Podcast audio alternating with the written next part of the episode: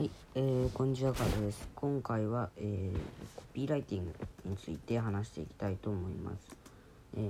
ー、まずはじめに、今、僕は、えっ、ー、と、ノートを書きながら、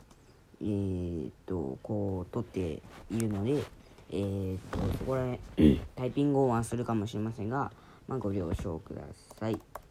では、え早速本題です。えコピーライティングって言われて何か説明できますか？まあ、多分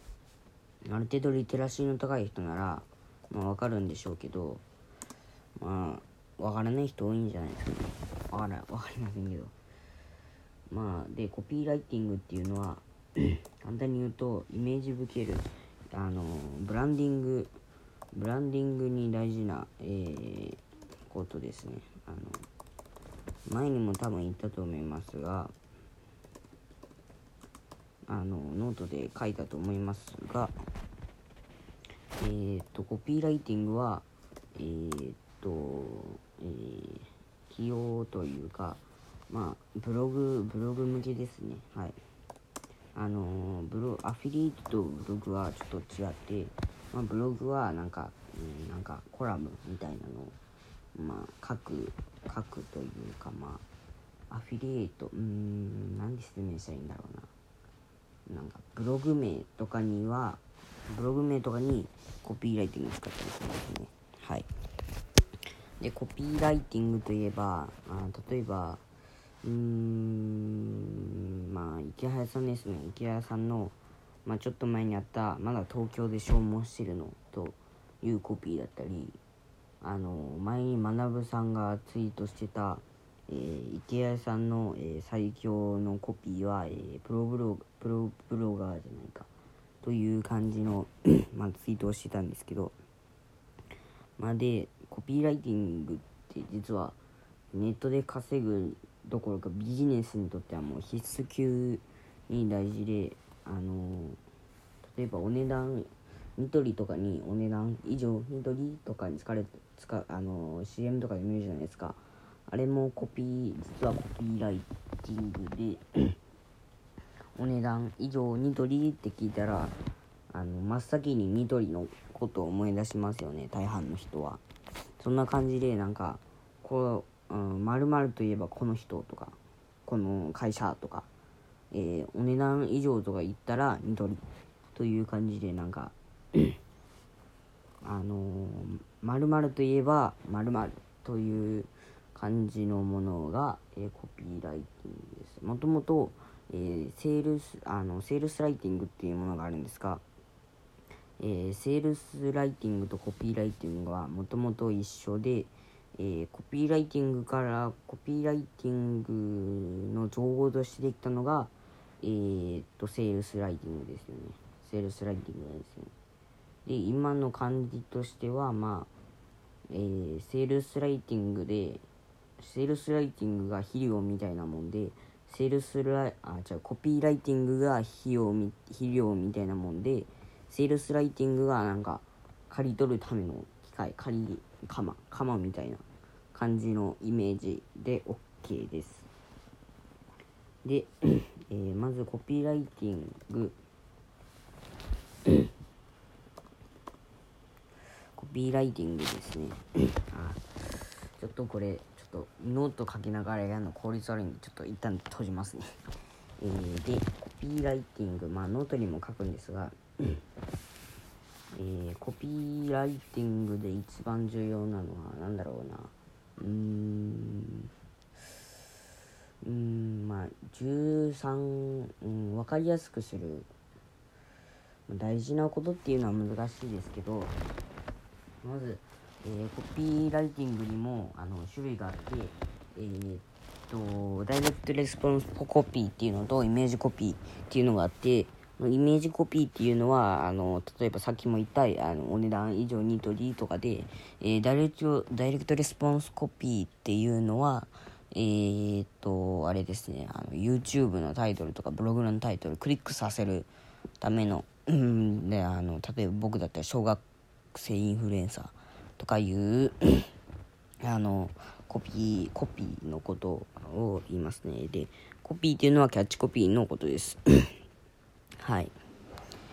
えー、で、えー、人が認識しやすい、えー、ここから、えー、コピーライティングのテクニックになるんですが、えー、人が、えー、DJ 社長も DJ 社長が確か言ってたと思いますが人が一番認識しやすい文字数って確か13から14文字が最大でしたっけ？それぐらいだったと思うんですけど あの13から最初の13から14文字に、えー、聞きつけるようなことを入れてそこから何か別の例えばキーワードとか SEO の検索キーワードとかを入れる漢字やあの引きつける文章は13文字14文字に変わるんですけど、えー、引きつける文章を出してその次に えー、書くって感じですね。でえっ、ー、と次に、えー、長い方が、えー、レスポンスつまり反応を取りやすいっていうことですね。はい。えー短いコピーとかの方が、まあ、読まれやすいんですけど結論、えー、っと長いコピーあの13文字14文字のちょっと長いコピーの方が、まあ、読まれやすいですよって話ですね。例えばうん最近なんかあったかな。うんあのコピーライ誰でも、うん、誰でもわかるコピーライティング。あコピーライティング。うん、なんだろう。うん、いいのが思いつかないっすね。うん、えー、えー、初心者でもわかるコピーライティングよりも、誰でもわかるコピーライティングの教科書、うん、ちゃうな。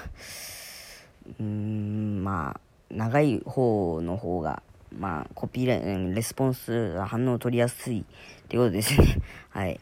えー、いい例えば思いつかなかったですけど、まあ、そんな感じです。で、えーと、次に滑り台効果ですね。えー、滑り台効果っていうのは、えー、丸、うん、例えば、えー、無料ありの、まあ、例えば、マンナブさんのブログにある、無料あり、プログラミング、あの、プログラミングスクールみたいな。プログラミングスクールってさ、プログラミングスクールって、あの、有料のイメージじゃないですか。でも、最初にドカンと無料ってあるのにプログラミングスクールってちょっと驚いてみたく見てみたくなりませんか？まあ そんな感じですね。で、えー、さっきもちょろっと言いましたが無料っていうのは強いっすね。はい。その人間が本能的というかまあ人工的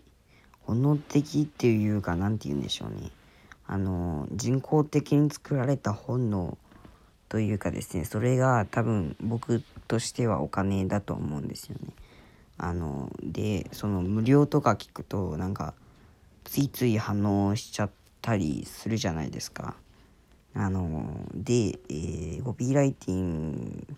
あのたまにあるあのたまにたまにというかまあ無無料で学べる〇〇とか無料で登録できる〇〇とかそういうのあるじゃないですか。あのあのそれはえっ、と最初に無料あの資料えー、資料を無料で請求するより無料で資料を請求するの方が圧倒的にクリックレートがあのクリック率ですね。それがで圧倒的に高かっ高かったっていう研究がある研究っていうかまあ AB テストですねあるんですねそれが。僕もやってみたら全然ページ数もあの PV、まあ、読まれるクリ、うん、まあタイトル、うん、読まれる読まれる数が全然違う違かったんですよね。なので、えー、無料自体も最強ですし、え、それを最初に最初に入れたらあのもっと強いですよっていう話ですね。はい。うんまあこれがまあ主なテクニックかな。うーんあとなんかあるかな。うんちょっとちょっと探してきまはい、えー、探してきました。えー、あありました、えー、結論から言うとあの期間とか時間ですねあの、えー、例えば、うんまえー、あと、あと〇〇日限定でとか、あとは、うん、たった〇〇日でとかも聞きますね。うん、そういうのは、えー、クリックレートを上げたりします。あの、さっきも言った通り、えー、クリック率ですね、えー、そういうのを上げたりします。で、えー、っと、難易度とか、えー、リスクとかが低いと、まあ、それもいいですね。はい。えー、例えば、うん、〇〇するだけでとか、うん、リスクゼロとか、そういうのもやっぱりクリックレートが高いです。はい。で、まあ、うん、専門性も割と聞きます。いや、うん、まあ、ここら辺は ここら辺はちょっと調べてみたらわかることなんで、まあ、コピーライティングのちょっとしたテクとかは、まあ、調べてみるといいですよ。まあ、で、コピーライティングの本質が、えー え、っと、まあ、コピーライティングって、まあ、僕本質が一番大事だと思ってるんですけど、まあ、その、コピーライティング、ネットで稼ぐため、いや、ビジネスで稼ぐための必須な知識の一番大事な部分、つまり本質ですね。本質っていうのが、うん、なんだろうな。えー、ペルソナ、つまりターゲットの悩みを、と、えー、悩みを解決、うん、商品の特徴とかスペック悩みを解決する商品商品をのスペックをうまく紹介するのがうんまあなんて言うんでしょうね。うんちょっと難しいですね。まあマーケティングとかと同じなんか説明本質を説明しにくいんですう